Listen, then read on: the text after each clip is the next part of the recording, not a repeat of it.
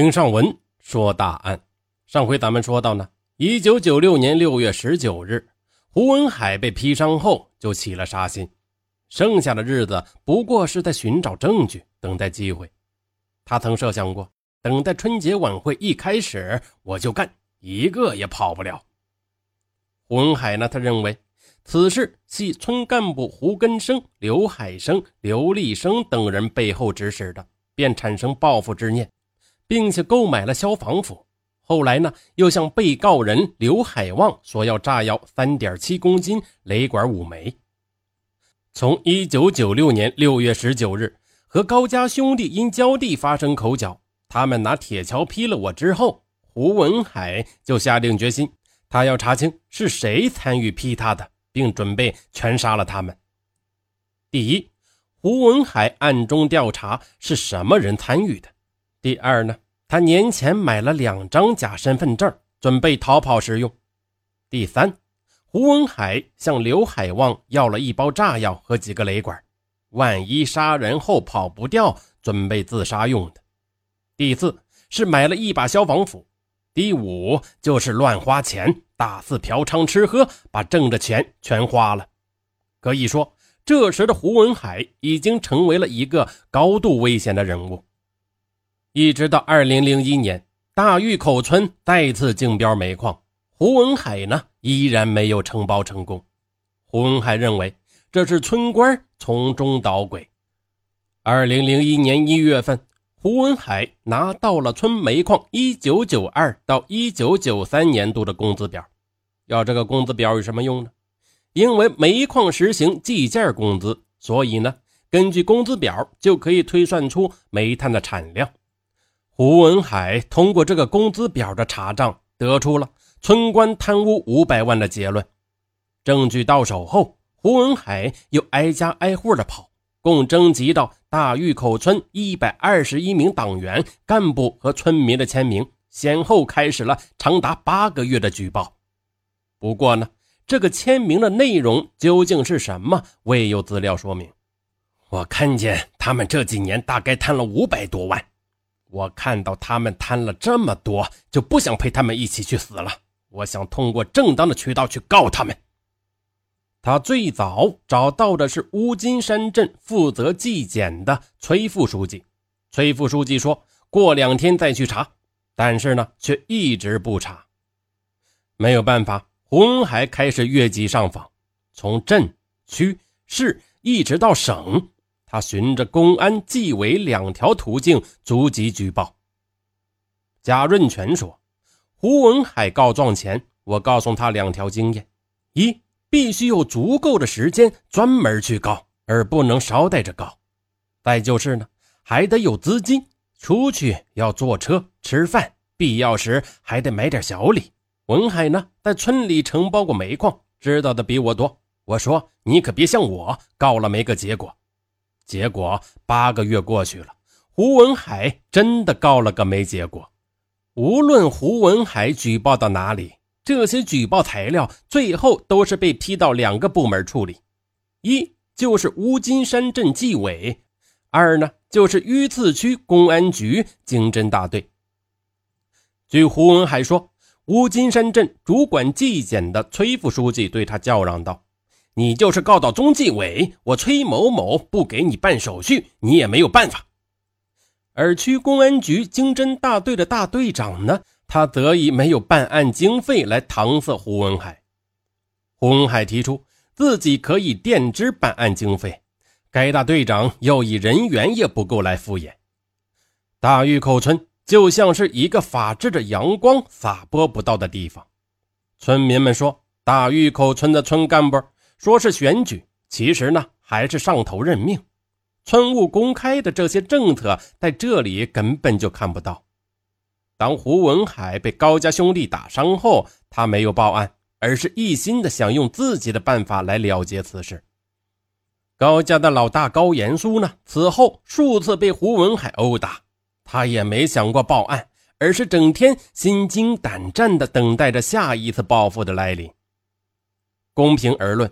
胡文海曾经一度想走上法治的轨道，对这个高度危险人物来说，当是一个值得赞赏的转变。然而呢，令他意想不到的是，他的努力被一道道无形的屏障给挡住了。那些有关部门的负责人在冷漠的一次一次的将他拒之门外时，可曾想到自己的行为究竟会给他些什么样的感受呢？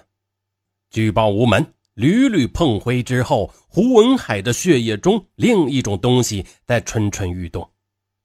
胡文海已经决心要用一种最古老、最血腥、最恐怖的手段来了结一切的恩怨纠纷。哼四年来，我和村民多次向有关部门检举反映，都石沉大海。一些官老爷给尽了我们冷漠与白眼我们到哪里去说理呢？谁又会为我们做主呢？我只能以暴制暴了。我只能自己来维护老百姓的利益。我不能让这些蛀虫再一次欺压人了。实际上，我每年炒股收入都有四五万元。我完全可以不管这些事儿，但是我不能。我的良心告诉我，我不能这么做。我不能对此置之度外。唉，我知道我将死去。如果我的死能够引起官老爷们的注意，能够查办那些贪官污吏，我将死而无憾。否则，我变成厉鬼也不会放过他们。刚才的那几段话，就是二零零一年十二月二十五日。冀中市中级人民法院法庭胡文海的这段最后的陈述，听众席上是爆发出一阵掌声，审判长连忙制止。二零零一年十月二十六日晚七时许，胡文海指使刘海旺以调解为由，将刘根生和原村煤矿会计李记先后骗至自己的家中。接下来呢？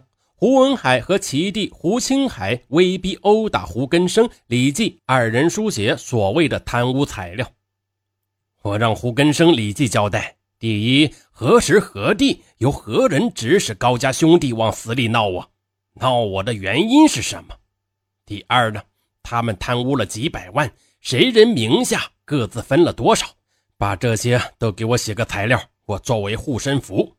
我放上，他们就不敢杀我了。当胡家兄弟殴打李记、胡根生时，刘海旺说他也曾经阻拦过，但是拦不住。他也曾经劝过李记：“不行，你就给他瞎讲点先混过今天，咱们保命再说呀。”但是呢，李记不听。因二人不从，胡文海持双管猎枪和刘海旺持消防斧，将二人押出门外，向西行至胡文海之父。胡广志家大门外时，李记因为听到附近过往的车辆警报声时而突然反抗。这时，胡文海先打死了李记，然后又瞄准了胡根生。因为猎枪哑弹，胡文海急忙的拉开枪栓，将哑弹退出，重新的装填子弹。在这个时候，胡根生扑过去抓住了他的枪管。刘海旺，你给我劈他！